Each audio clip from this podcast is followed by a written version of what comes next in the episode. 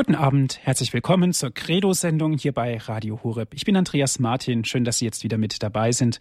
Auch herzliche Grüße an unsere Freunde von Radio Maria. Ich freue mich, dass Sie eingeschaltet haben. Chance zum Leben. Buße und Bußsakrament, das ist heute unser Thema. Wir sind wieder im Gespräch mit Herrn Pater Lukas Temme. Er ist Passionistenpater und ist uns dann auch gleich aus Schwarzenfeld verbunden. Chance zum Leben, Buße und Bußsakrament. Liebe Hörerinnen und Hörer, was sagt es uns? Vergebung wird groß geschrieben, oft leichter gesagt als getan.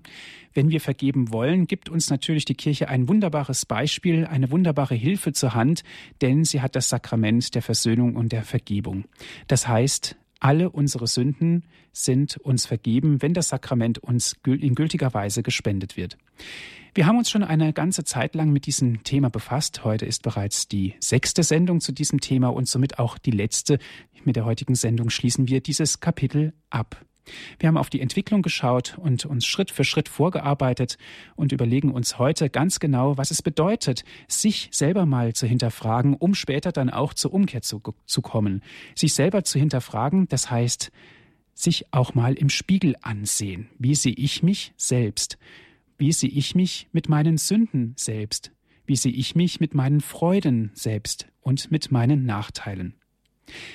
Hilfen dazu und Informationen gibt es heute wieder, ich habe es vorhin erwähnt, mit Herrn Pater Lukas Temme. Er ist Passionistenpater aus Schwarzenfeld. Herzlich willkommen, Pater Lukas. Ja, guten Abend. Pater Lukas, es gibt den sogenannten Gewissensspiegel. Das ist Insiderdeutsch für Theologen, würde ich jetzt schon fast sagen. Helfen Sie uns mal auf die Sprünge. Was verbirgt sich hinter diesem Wahnsinnsbegriff? Gewissensspiegel. Ich denke, wenn man es ganz erlaubt sagen will, ist es eine Anleitung, mit der man sich oder an der man sich die Gedanken machen kann, sich selbst hinterfragen kann, zu, auf das Leben zu schauen. Ich sag mal, wo liegen meine Sünden, ja? Wie bin ich im Umgang meinetwegen mit dem Nächsten? In den meisten Gewissensspiegeln werden ganz konkrete Fragen gestellt, die das Leben betreffen, die den Glauben betreffen, die den Umgang miteinander betreffen, die mich betreffen. Ich denke, darin eine Anleitung zu haben, ist, ist unheimlich wertvoll, ja, und hilfreich. Und es tut auch mal gut, sich einen gewissen Spiegel herzunehmen, wenn ich nicht gerade schon vor dem Beichtstuhl sitze, ja, und warte, sondern das durchaus mal in einer Reflexion auf das Leben, vielleicht auf den, auf das Jahr, das zu Ende geht, ja, oder auf den Lebensabschnitt, den ich beende, sich mal zu zu fragen, wie war es eigentlich?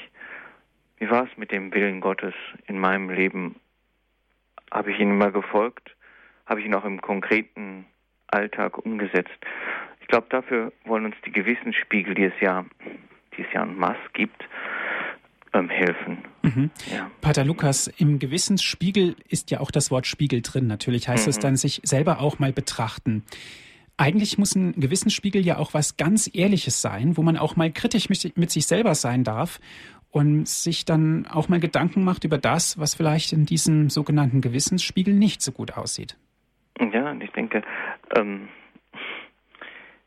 sagen wir es mal so, wenn ich nicht ehrlich mit mir selber bin, dann kann ich kann mir auch ein Gewissensspiegel nicht helfen.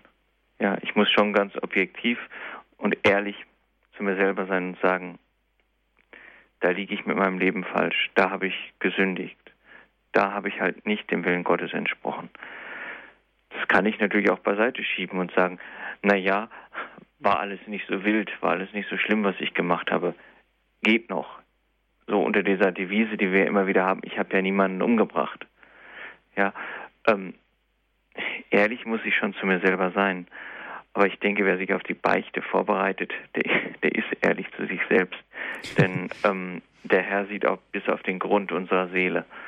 Ja, ja. dem kann ich nichts vormachen. Dem Herr können ja. wir kein X vor dem U vormachen, ja, also sozusagen. Der, der, weiß genau, wo bei uns der Hase im Pfeffer liegt, ja.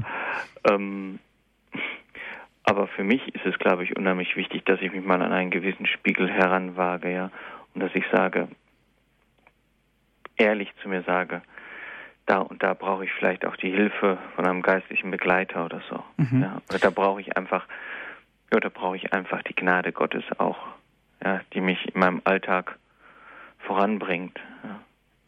Also im Grunde genommen, Pater Lukas, ist es doch so, wenn wir uns schon an den Gewissensspiegel herantrauen, muss doch schon eigentlich vorher in uns was passiert sein.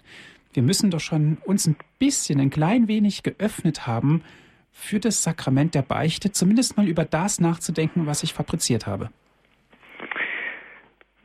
Ich muss bereit sein, mich korrigieren zu lassen. Ich muss merken, ähm, dass ich in meinem Leben, so gut ich mich bemüht habe, aber doch nicht immer hundertprozentig richtig gelegen habe oder richtig gehandelt habe. Wir sprechen ja immer, immer so schön davon, dass sich das geschlechte Gewissen meldet. Ja. Ich denke, jeder, der, der, im, der im, Glau im Glauben steht und der den Glaubensweg geht, spürt einfach auch, jetzt ist es Zeit. Ja, jetzt ist die Jetzt ist es wichtig, dass ich, dass ich das Sakrament der Versöhnung empfange. Ja, da meldet sich unser Gewissen. Ja. Das Gewissen nagt und das ist auch eine gute Instanz im Menschen, was ähm, uns zu einer Kurskorrektur auch auffordern kann. Pater Lukas, der Gewissensspiegel, woher bekomme ich sowas? Ja, da gibt es viele kleine Handreichungen, aber das Einfachste ist im Gotteslob, finden wir, glaube ich, vier Gewissensspiegel ja, vorne bei den 60er Nummern. Ich glaube ab, ich bin mir jetzt nicht hundertprozentig sicher, aber ich glaube ab 60 sogar. Ab 60 aufwärts sind verschiedene Formen des Gewissensspiegels. Ja. Einer ist anhand der zehn Gebote aufgebaut, der andere hält sich an die drei göttlichen Tugenden, also Glaube, Hoffnung, Liebe und hinterfragt aus der aus dem Blickwinkel unser Leben. Da gibt es verschiedene Möglichkeiten. Ich glaube, da muss auch jeder selber spüren, was bringt mich weiter oder mit welchem dieser Gewissensspiegel kann ich mich am besten vorbereiten auf die Beichte, kann ich am besten sehen, ähm, kann ich am besten auf mein Leben sehen und schauen. Ja. Mhm. Pater Lukas, wie gehe ich damit um? Setze ich mich dann mal hin, arbeite das durch, mache mir meine eigenen Gedanken, spreche dann mit dem Priester. Gibt es da irgendwie ein Patentrezept? Also ein Patentrezept gibt es sicherlich nicht. Was man nicht machen sollte, ist so mal schnell in die Kirche reinhuschen und jetzt habe ich fünf Minuten Zeit und jetzt blätter ich ein wenig im Gesangbuch oder im Gotteslob und schaue mir mal die paar Fragen an, die da stehen. Das ist sicherlich die falsche Methode. Also für mich ist es immer wichtig, dass ich mit dem Gebet beginne, dass ich den Heiligen Geist bitte, dass er mir, ja, dass er mir meine Sünden auch zeigt, ja, dass ich offen werde für meine Schuld. Das, damit beginne ich meistens und dann taste ich mich so langsam vor, ja, entweder anhand der zehn Gebote oder anhand des Gewissensspiegels mit den göttlichen Tugenden oder eines anderen, wo ich dann sage, wie schaut mein Verhältnis aus mit Gott? Ja, wie gehe ich mit Gott um? Ja, wie gehe ich mit der Kirche um? Und da angel ich mich dann so durch. Aber wichtig, glaube ich, für alle Gewissensspiegel ist eins, Zeit zu haben. Ja, ich meine, da geht es um, da geht es um Sündenvergebung. Da geht es um einen Neuanfang unseres geistlichen Lebens. Da geht es um Gnade, die Gott uns schenkt, um Heilung, die in der Beichte geschieht. Ich sage es mal ganz lapidar, das kann man nicht zwischen Tür und Angel machen. Ja, da braucht es Zeit, sich darauf vorzubereiten. Und wir kennen das doch alle. Wie viel geht in unserem Alltag vor Schutt? Ja, wie viel schütten wir zu mit unseren Problemen, mit unseren Sorgen und Ängsten? Ja, wie viel ist einfach ja nicht mehr nicht mehr greifbar? Es braucht Zeit, bis wir uns bewusst werden, was in den letzten Wochen vergangen ist, äh, was wir vergangen haben, ja, wo wir nicht nach dem Willen Gottes gehandelt haben. Ich glaube, dass man sich da viel, viel Zeit nehmen sollte. Und der Priester merkt auch schon, wenn jemand vorbereitet ist oder nicht. Ja.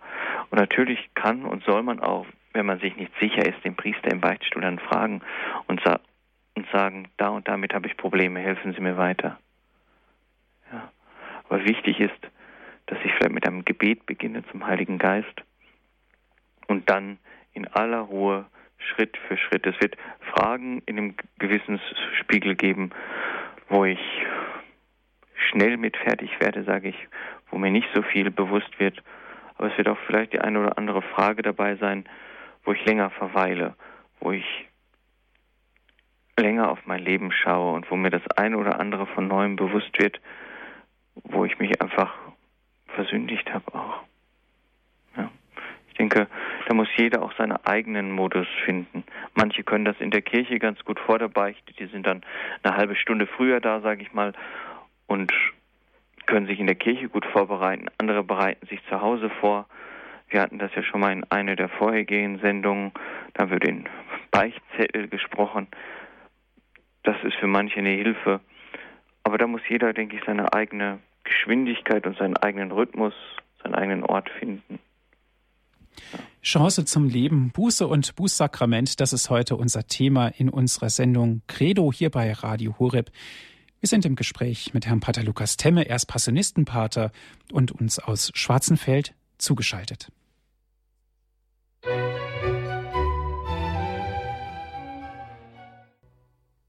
Credo hier bei Radio Horeb. Chance zum Leben, Buße und Bußsakrament ist heute unser Thema. Ich bin Andreas Martin. Ich freue mich, dass Sie jetzt mit dabei sind. Wir sind im Gespräch mit dem Passionistenpater Lukas Temme. Aus dem Passionistenkloster in Schwarzenfeld ist er mit uns jetzt telefonisch verbunden. Pater Lukas, vor der Musikpause sind wir auf den Beichtspiegel eingegangen. Wir haben uns genau überlegt, wie das ist, dass wir uns erstens Zeit dafür nehmen, Zweitens muss auch ein Beichtspiegel zu einem selbst passen wie ein Anzug, um ganz einfach auch die kritischen Fragen mal sich persönlich zu hinterfragen. Und das ist dann eigentlich ein guter Weg, der dann in der sakramentalen Beichte münden kann. Pater Lukas, einen Schritt zurück. Und es ist ganz wichtig, dass wir uns nochmal ganz klar werden, was überhaupt Sünde ist. Ein wunderbares Bild ist, man muss den Boden beackern, man muss ja den Humus auftragen, damit ein gesundes Pflänzlein wachsen kann. Aber wir sind alle Menschen und wir Menschen machen öfter und auch oft genug auch große Fehler, teilweise bewusst und unbewusst. Wie ist das denn da mit der Sünde? Mhm. Ich glaube, wenn man das auf einen oder in einen Satz sagen will, Sünde ist all das, was, was meine Beziehung zu Gott zum Mitmenschen zerstört oder wenigstens stört. Wenn wir von zerstören sprechen, wenn wir den Gnadenstrom Gottes, der ja reichlich fließen soll durch ein gläubiges Leben, durch einen Empfang der Sakramente, wenn der durch eine schwere Sünde gestört, abgeschnitten wird, dann sprechen wir ja, oder hat man früher jedenfalls von der sogenannten Todsünde gesprochen, ja. Das bezieht sich auf diesen, auf die Gnade, auf das Leben Gott, Mensch, ja, auf die Beziehung, die zwischen uns herrscht, dass die zum, zum Erliegen kommt. Deshalb ist es ja unerlässlich, man jede Todsünde, die man begeht, beichten muss, ja, um diesen Gnadenstrom einfach wieder fließen zu lassen, ja, damit Gott heilen kann auch dann wieder. Aber ich glaube, dass Sünde etwas mehr ist als ein Verstoß gegen die Gebote Gottes, sondern das ist auch schon eine Verweigerung gegen Gott, ist ein Nein, das ich Gott gebe. Ja, ich meine, wir, wir sprechen ja in dieser Sendung immer wieder über den Willen Gottes, ja.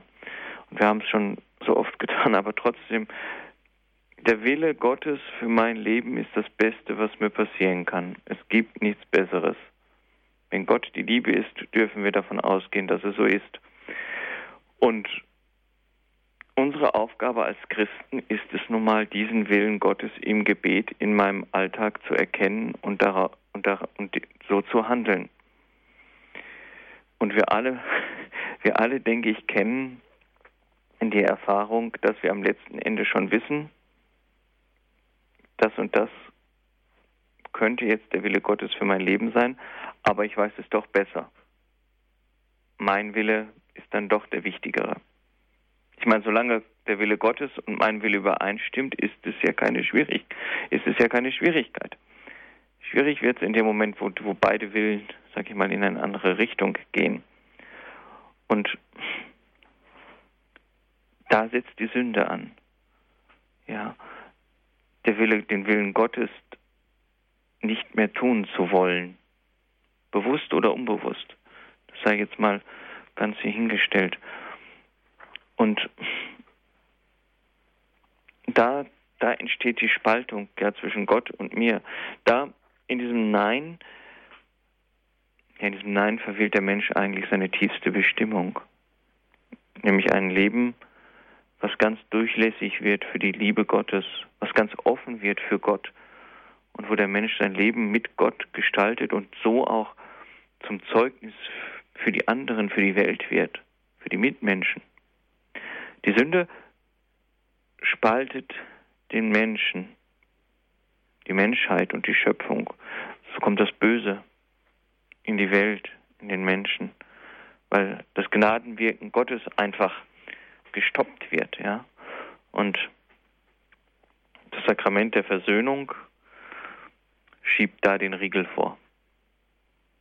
Ein ja. Glück, dass es dieses Sakrament gibt. Mhm. Ein wunderbares Glück.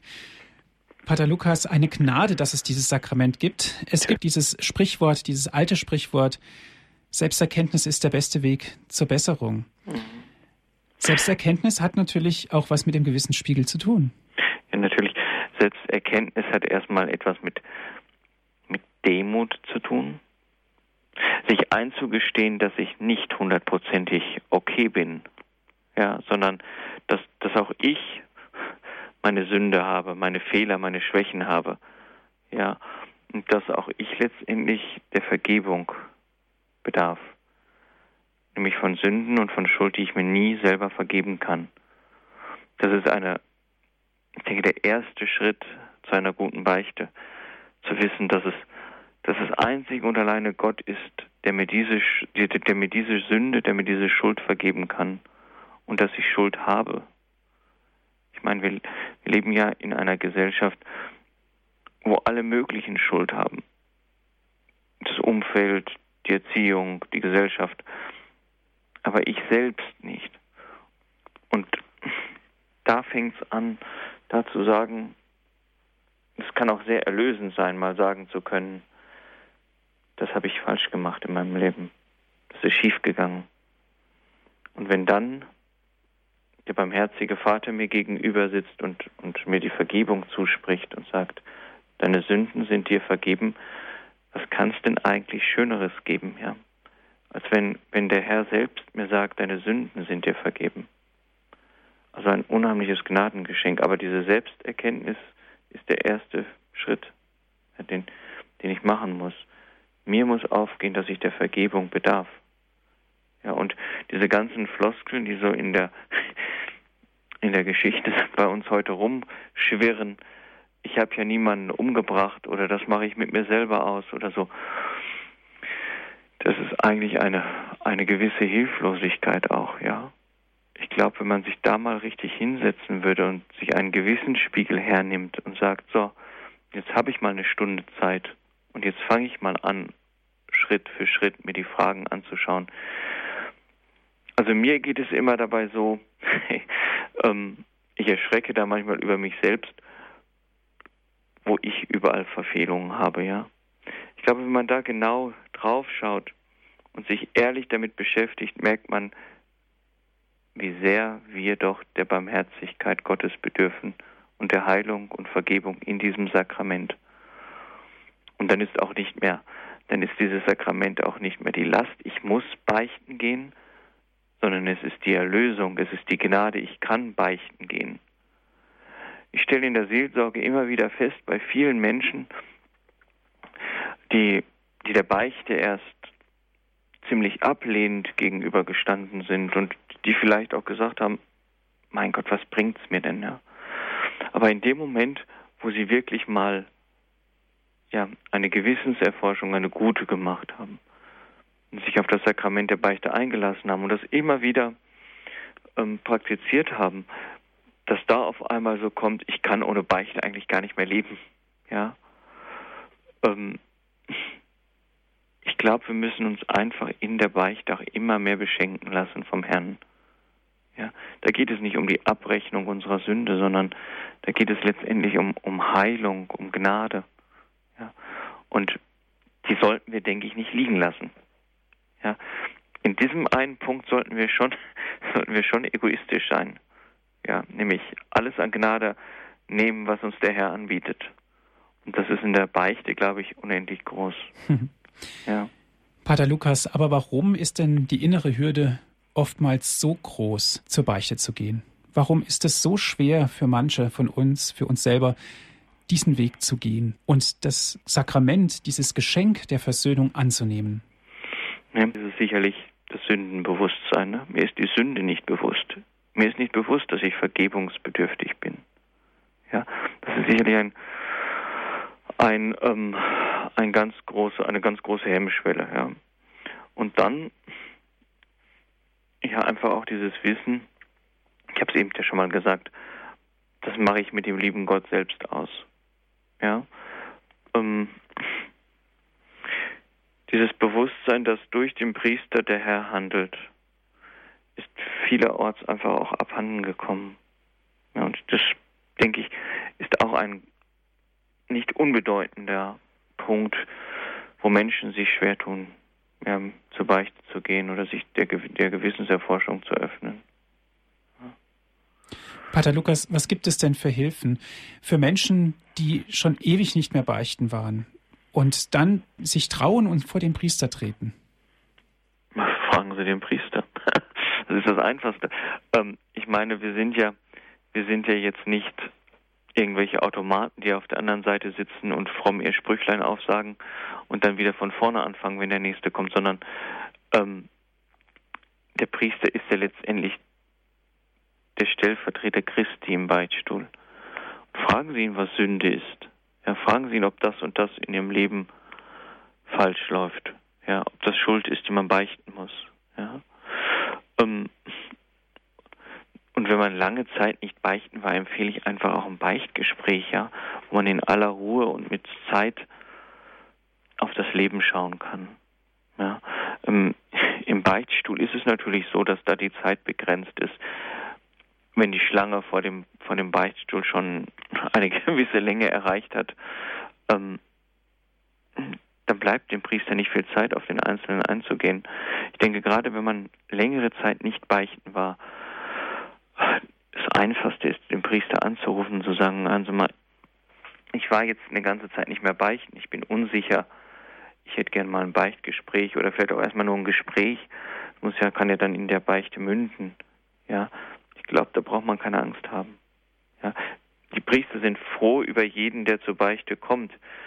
Also, und wir sitzen da nicht und denken, um Gottes Willen, was hat er denn jetzt wieder ausgefressen oder so, ja, sondern wir sind ja froh, wenn wir den Menschen Gottes Gnade zusprechen können, wenn Gott durch uns wirken kann.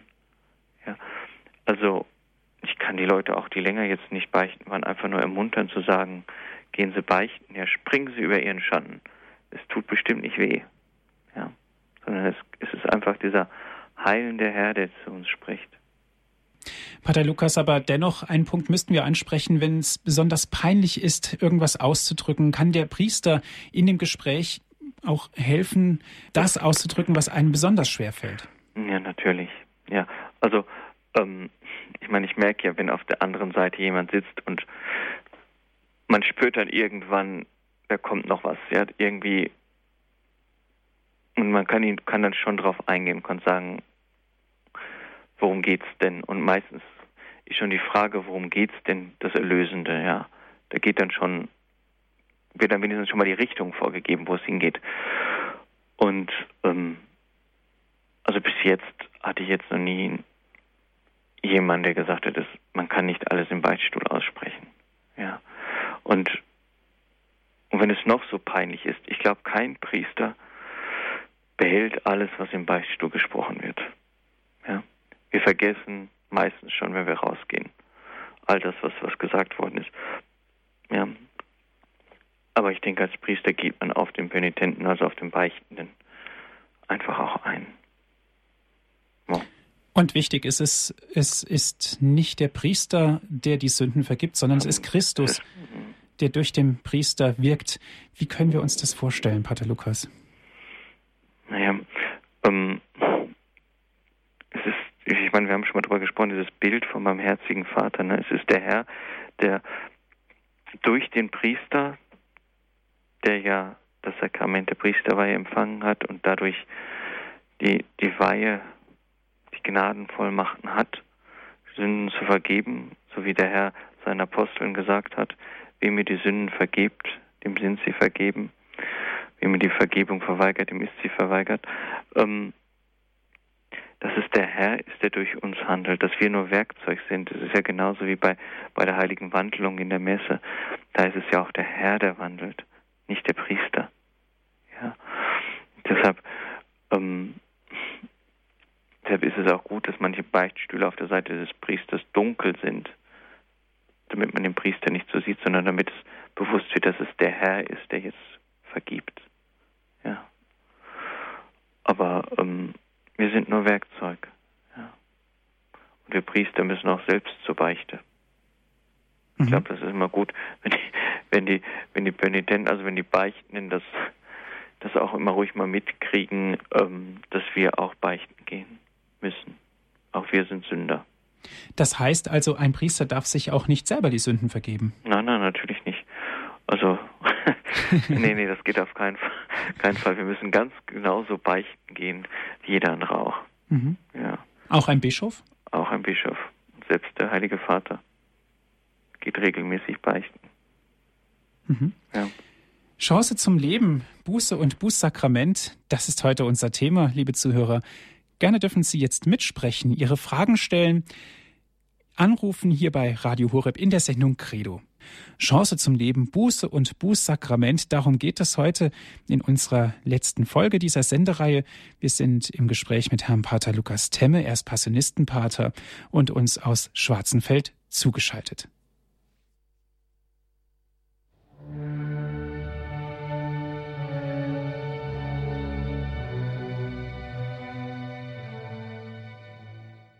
Chance zum Leben, Buße und Bußsakrament, das ist heute unser Thema unserer Credo-Sendung hier bei Radio Horeb. Ich bin Andreas Martin und im Gespräch mit Herrn Pater Lukas Temme, er ist Passionistenpater aus Schwarzenfeld, ist er uns jetzt telefonisch zugeschaltet. Pater Lukas, eine erste Dame darf ich ganz herzlich begrüßen in unserer Sendung. Es ist Frau Jakob. Sie ruft an aus Brandenburg. Guten Abend. Ja, grüß Gott, Pater grüß Lukas. Ich habe ein Problem mit der Beichte. Mhm. Ich selber habe unheimlich große Schwierigkeiten. Ich mache äh, die Gewissenerforschung, mache das alles, bilde mir ein ordentlich. Und wenn ich dann in den Beichtstuhl komme und mir liegt das so auf dem Herzen und ich finde das als schwere Sünde, wenn mir dann ein Priester sagt, das ist heutzutage nicht mehr, das ist keine Sünde. Da gehe ich dann raus und denke, wozu gehst du jetzt da rein? Du hast da so viel, äh, man hat Probleme damit und wird nicht fertig. Dann kann ich es auch dem Heiland sagen und bete dann eine Buße. Das kommt bei mir jetzt so vor, dass ich ja schon lange nicht mehr gegangen bin, obwohl ich sonst jede Woche, also nein, jeden Monat einmal gegangen bin. Und das tut eigentlich weh. Warum lassen wir das ist doch eigentlich, wo man sich Kraft holt und wo man wieder Neubeginn hat. Warum tut man das äh, so bagatellisieren? Man kann doch das nicht alles umwerfen. Man kann mhm. ja alles neu machen, wegen mir. Aber in der Beichte, man hat doch Probleme. Ich, ich lege wieder auf. Ich höre am Radio zu, ja? Gut, danke schön, Frau Jakob. Gut. Alles Gute. Also, zunächst einmal ist mir das selbst auch schon passiert,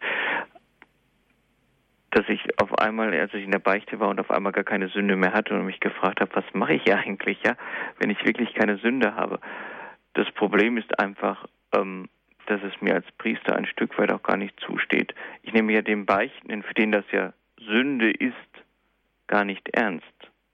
Wenn er mir sagt, das und das ist meine Schuld, ja, und da fühle ich mich schuldig, da habe ich das Problem, ja.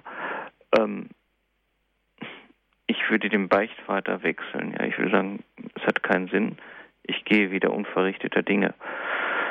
Das ist aber auch nicht ganz einfach. Das kostet dann schon Überwindung. Aber ich glaube, dass uns das Sakrament der Beichte uns das wert sein sollte. Ähm, was wir als Sünde, wir haben ja eben über das Gewissen gesprochen. Was ich als Sünde empfinde, kann man muss man wenigstens drüber reden können, ja. Und der Priester sollte mir erklären, warum das keine Sünde ist. Einfach zu sagen, das ist keine Sünde, das nächste, ähm, ist sicherlich nicht okay. Und noch einmal, ähm, wenn das für den, für den Beichtenden eine Sünde ist, wenn das Gefühl, wenn das Gewissen ihm sagt, das war ungut, dass ich das gemacht habe, da habe da fühle ich mich schuldig, dann muss ich als Priester auch die Lossprechung geben, weil Gott ja auch heilt. Ja, da fühle ich mich schuldig, da geht es mir nicht gut mit, sagen wir ja auch, ja. Und ähm, da müsste ich als Priester eigentlich Gottes vergebende Worte hineinsprechen und zu sagen, deine Sünden sind dir vergeben, Gott heilt. Ja.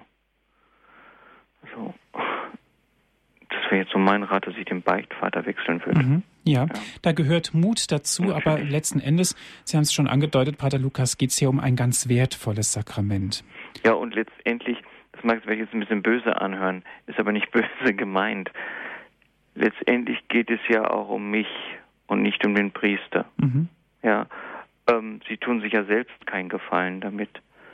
Ähm, ich habe eben, ich glaube vor, vor einer Viertelstunde schon mal gesagt, dass man da schon egoistisch sein soll, wenn es um Gnade geht. Ja, ähm, alles nehmen, was man kriegen kann. Und die, die Beichte ist dieses große Sakrament und der Gnade. Und da muss man, denke ich, ähm, dann auch mutig sein und sagen, ich gehe dann woanders hin, mhm. wo mich der Priester versteht ja, und mir weiterhilft in meinem Glaubensleben. Ja, gut, danke schön für den Tipp. Pater Lukas, es geht weiter mit einer nächsten anonymen Anruferin. Grüß Gott. Ja, grüß Gott. Äh, ich habe eine Frage. Und zwar äh, geht es um eine nahestehende, mir nahestehende Person, die in einer wilden Ehe lebt. Und ich habe schon einige Male versucht, also dieser Person zu sagen, das ist nicht in Ordnung. Mhm. Aber er sagt, er, er redet, er bespricht das mit seinem Jesus und dann ist das, dann ist das erledigt, dann kann er auch zu, zu, zu Kommunion gehen. Mhm. Können Sie mir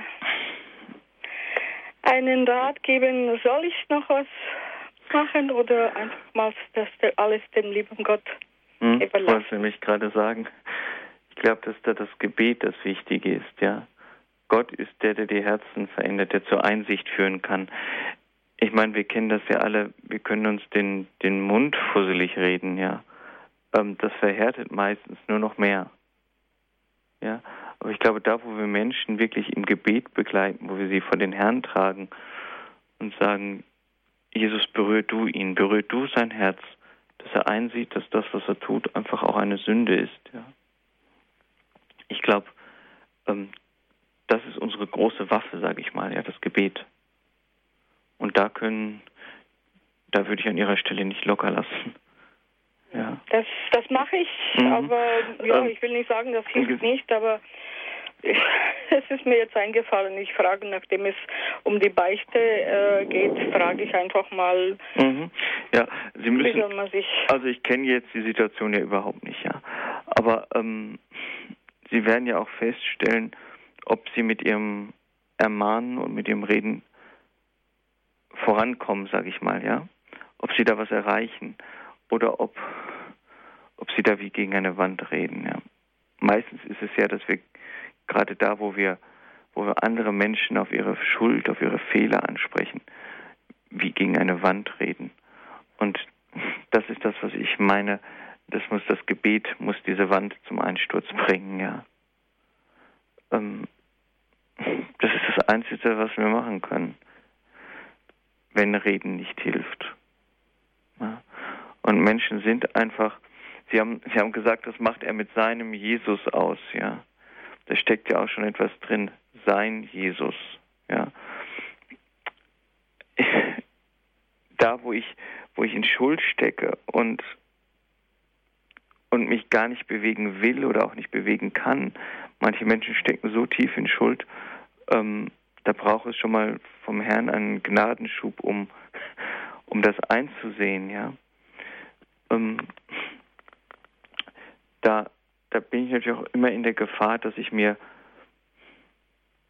ich sag's mal ganz, ganz salopp, dass ich mir einrede, es ist alles okay. Verstehen Sie, was ich meine?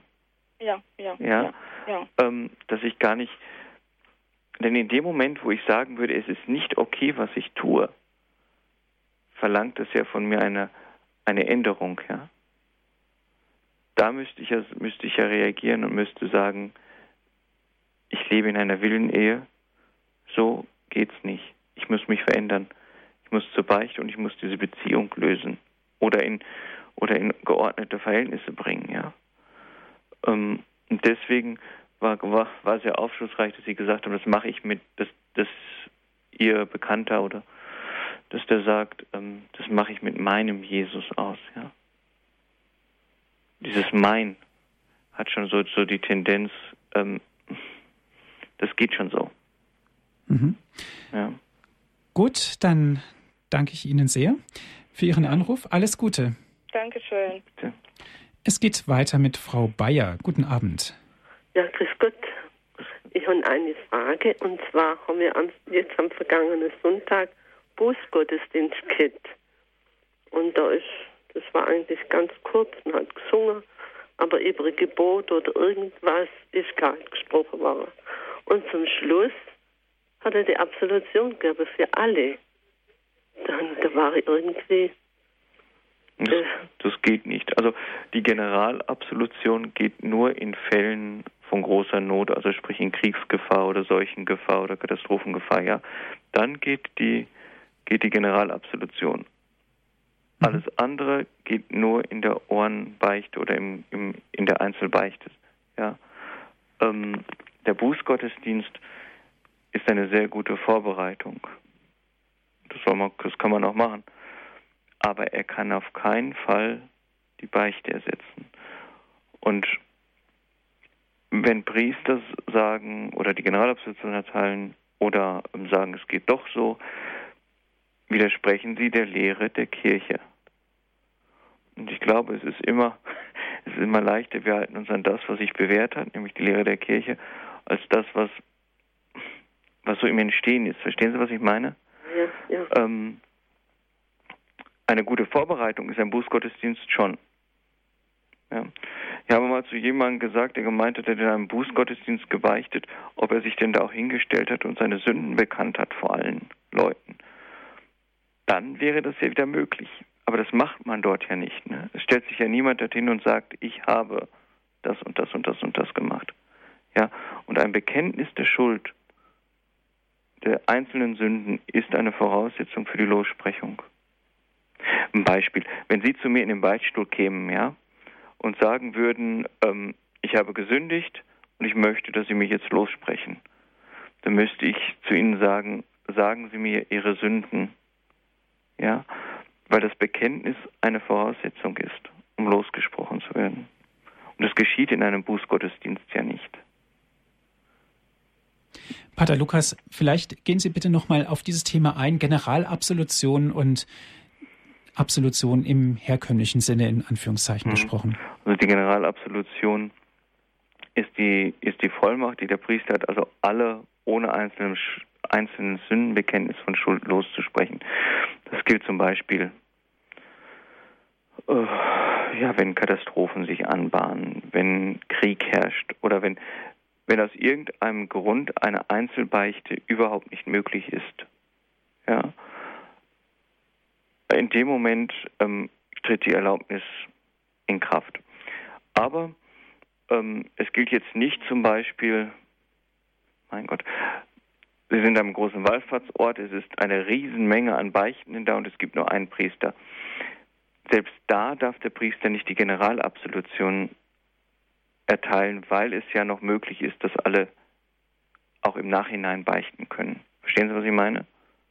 Mhm. Ja. Ähm, es muss eine, eine, ich sag mal, eine Todesgefahr auch gegeben sein. Es muss eine, eine Situation eintreten, in der, in dem der einzelne Priester oder die Priester, die anwesend sind, nicht allen die Beichte abnehmen können. Sonst nicht, sonst geht nur die Einzelbeichte. Mhm. Pater Lukas, bei der Krankensalbung, bei der Wegzehrung, mhm. darf da die Generalabsolution gespendet werden? Die Generalabsolution bezieht sich in dem Fall auf den einzelnen Penitenten, auf den, Einzel auf den Kranken, ja. Aber genau darin ja. liegt ja auch der Unterschied. Ja, ähm, ja, ja. Während die eine Generalabsolution mit der Krankensalbung bzw. Mit, mit der Wegzehrung, da ist die Todesgefahr gegeben. Auch die darf nur, ja, heißt es, im, im nahenden Tod ja, gesprochen werden oder gespendet werden. Ähm, bezieht es sich ja auf jemanden, der, der vor der wichtigsten Stunde seines Lebens steht. Ja, nämlich der bald Gott gegenübertreten wird. Und dort sagt die Kirche, wendet die Kirche alle Gnadenmittel an, die sie hat, um zu sagen, alle Sünden sind beseitigt. Ja. Ja, denen, die dort beim Bußgottesdienst, ist es ja noch möglich, in den Beichtstuhl zu gehen und zu beichten. Und der Bußgottesdienst ist eine Hinführung zur genau. Beichte. Ja, das wäre, also in einem Bußgottesdienst wäre es zum Beispiel schön, wenn, wenn ein Gewissensspiegel vorkäme, ja wenn sich Impulsfragen, wenn Impulsfragen vorkommen, zu sagen, wie sieht mein, wie sieht mein Verhältnis mit Gott aus? Wie bete ich? Für wen bete ich? Bete ich nur für mich selbst, für meine Familie oder bete ich auch für die Welt, für die Menschen, die in Not sind? Ja, ähm, sowas gehört in einen Bußgottesdienst, wenn ich ihn als eine Vorbereitung auf die Beichte sehen würde. Ja, aber noch einmal, ein Bußgottesdienst kann niemals die Beichte ersetzen. Chance zum Leben, Buße und Bußsakrament, das ist heute unser Thema unserer Credo-Sendung hier bei Radio Horeb. Wir sind im Gespräch mit Herrn Pater Lukas Temme. Er ist Passionistenpater und uns aus Schwarzenfeld zugeschaltet.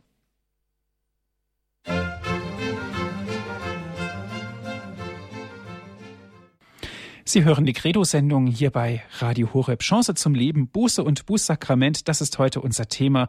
Wir sind verbunden mit Herrn Pater Lukas Temme aus Schwarzenfeld. Pater Lukas, es geht weiter mit Frau Kiefer. Sie ruft an aus Saarbrücken. Guten Abend. Ja, guten Abend. Ja, ich wollte auch was dazu sagen. Also ich bin auch äh, zu, äh, also Beichte, klar. Und dann kam später Beichtgespräche, so in einem Raum. Wunderbar. Und jetzt die Bußandacht. Ich muss dazu sagen, ich habe jetzt auch einige äh, schon erlebt, die waren so toll aufgebaut. Und äh, da habe ich gestaunt, dass man da oft Gedanken äh, äh kriegt man dann auch nur vorgetragen, da, da käme man normalerweise gar mhm. nicht drauf. Und das war so schön, dass wir bekennen und das war alles drin. Und dann zum Schluss sagte der Priester, wer, wer jetzt noch ähm, extra einen, einen Zuspruch haben möchte, komme hier vorne hin zu der Osterkerze und dann ähm, hat er uns die Hände aufgelegt, wer wollte. Und da muss ich jetzt sagen, morgen ist das wieder. Das ist zweimal im Jahr. Nur kann ich im Moment nicht mehr den, den Spruch, also das sagen, was er, was er uns dann äh, sagt. Das werde ich morgen. Schade, dass das jetzt früher ist, hätte ich das sagen können. Mhm. Also ich war da sehr, sehr angetan. Das und dann hätte ich meine Frage. Mhm. Jetzt habe ich hier eine Bekannte, ganz schnell, die hat einen Schlaganfall und die, ähm, das Sprachzentrum ist gestört. Also ich sehe dann den Unterschied, Beicht- und Bußsakrament sollte man ja sprechen, aussprechen, seine Sünden und mhm. Verfehlungen. Mhm. Mhm. Jetzt ist es ja so, die Frau kann das nicht mehr. Ja, genau. Äh, dann könnte doch, wenn man das so überlegt, nie mehr eine gültige sakramentale Beichte ablegen, weil so. sie es ja nicht sagen kann. Mhm. Eventuell habe ich gedacht, gut, müssen Zettel schreiben, in den genau. Beichtstuhl gehen, aber äh, wenn man dann noch eine Lähmung hat, mit der Hand kann man ja auch nicht mehr schreiben. Mhm. Wie sieht das denn aus in so einem Fall? Das würde mich mal interessieren. Mhm. Ähm, erst einmal, ich habe jemanden in, in hier, der regelmäßig zum Beispiel kommt, der stumm ist, der also nicht bekennen kann. Der, da machen wir das schriftlich, das ist überhaupt kein Problem. Und der auch noch taub dazu ist, da schreibe ich den Zuspruch auch nieder. Also das klappt reibungslos. Ähm, wenn jetzt jemand noch dazu gelähmt ist, ich sage es mal ganz hart, die Barmherzigkeit Gottes wirkt ja auch, also oder sagen wir es mal so, ähm, manches kann man dann auch nur der Barmherzigkeit Gottes anempfehlen. Es ist ja genau dasselbe Problem, was wir haben mit Demenzkranken zum Beispiel, ne? wo das Sündenbewusstsein nicht mehr da ist. Ähm, eine sakramentale Beichte eigentlich nicht mehr möglich. Ja. Aber da sind die Voraussetzungen ganz andere wie vorher beim Bußgottesdienst oder so, ja. Weil da ist jemand gehindert am Bekenntnis. Während jemand, der einen Bußgottesdienst besucht, im Normalfall ähm, nicht daran gehindert ist, seine Schuld zu bekennen. Ja. Und um nochmal auf die Hörerin einzugehen, es wäre schon interessant gewesen, diese Formel, die der Priester dann benutzt, zum zu wissen, ja, was er da sagt und ob es da zu einem Bekenntnis der Schuld kommt. Denn das ist da, das ist eine Voraussetzung für dieses Sakrament. Ja. Gut, danke schön, Frau Kiefer, für Ihren Anruf. Alles Gute. Ja, danke schön. Auf Wiederhören. Ja, Wiederhören. Pater Lukas, es geht weiter mit einem nächsten anonymen Hörer. Er ruft an aus Bad Staffelstein. Grüß Gott. Einen schönen guten Abend. Abend. Ich habe mal eine Frage und zwar habe ich zwei Enkelkinder, äh, die die Erstkommunion haben äh, im Bistum Würzburg und äh, die kennen die Ohren oder die Einzelbeichte gar nicht, wie sie das sehen. Und der mhm. eine ist auch firmend und also hat bis jetzt noch nicht die Einzelbeichte gemacht. Mhm. Also ich habe es jetzt diese Sendung schon öfter mal gesagt, die Einzelbeichte ist eigentlich unerlässlich, ja. Und wir haben es selbst immer wieder in unseren Klöstern, jetzt nicht in allen, aber in einzelnen, ähm, wo Kommunioneltern kommen und sagen, unser Kind war noch nicht bei der Beichte, können Sie das Kind vorbereiten? Ja, das machen wir dann in der Regel eigentlich auch.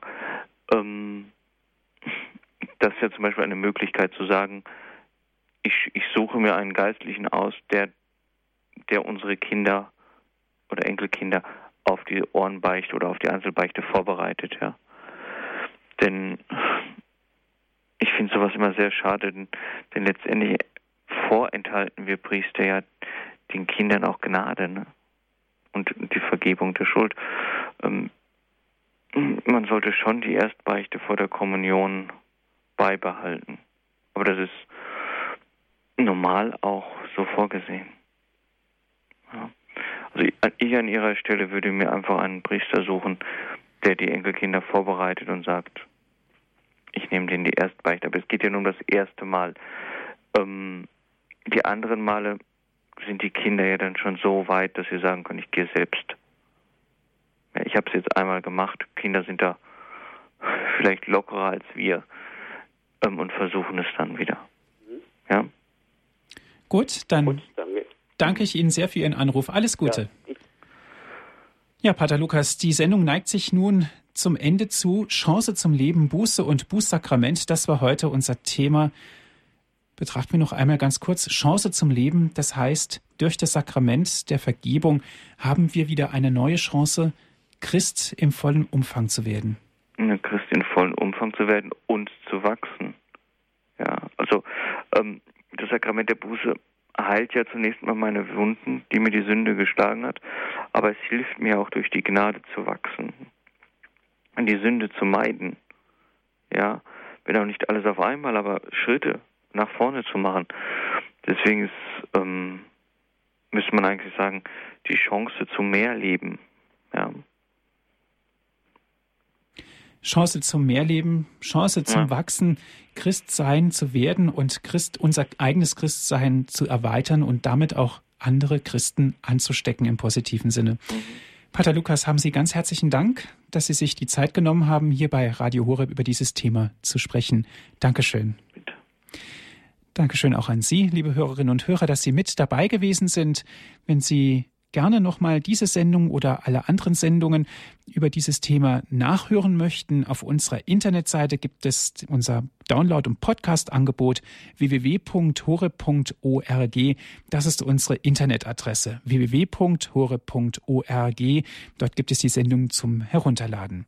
Und natürlich dürfen Sie sich auch gerne eine CD bestellen, kostenlos bei unserem CD-Dienst rufen Sie ihn an unter folgender Telefonnummer 08323 9675 120.